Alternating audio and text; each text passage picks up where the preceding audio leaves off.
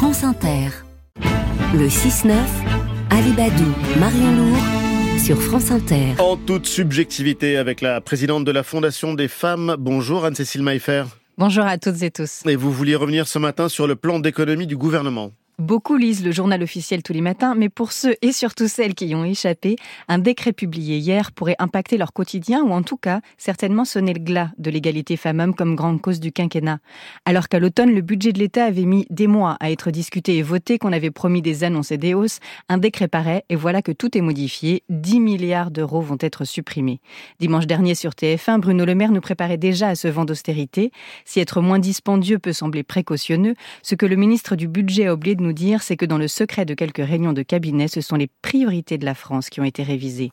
Car voyez-vous, si le taux de croissance et l'inflation valent pour tout le monde, les plans d'économie ne sont pas partagés.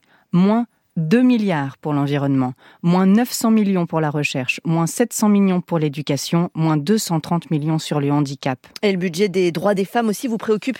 Oui, on aurait pu croire que la grande cause serait sanctuarisée, mm. mais même le plus petit budget de l'État a été raboté. À l'automne dernier, Aurore Berger, alors ministre des Solidarités, désormais en charge des droits des femmes, avait annoncé 13 millions supplémentaires pour créer l'aide universelle d'urgence, un dispositif permettant aux femmes victimes de violences de bénéficier d'une aide financière lorsqu'elles quittent le domicile.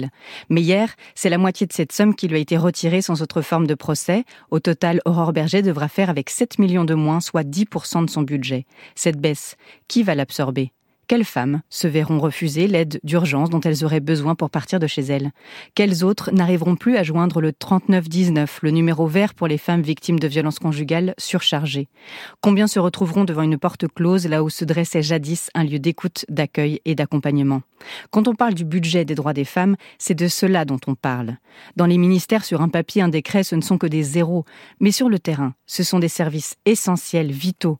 La politique est toujours pour les plus pauvres, les plus précaires, pour les plus vulnérable une question de vie ou de mort. Depuis Paris, dans les beaux quartiers, dans l'ambiance feutrée des cabinets, que, que comprend-on de cette réalité? Néanmoins, Anne-Cécile, tout le monde est concerné.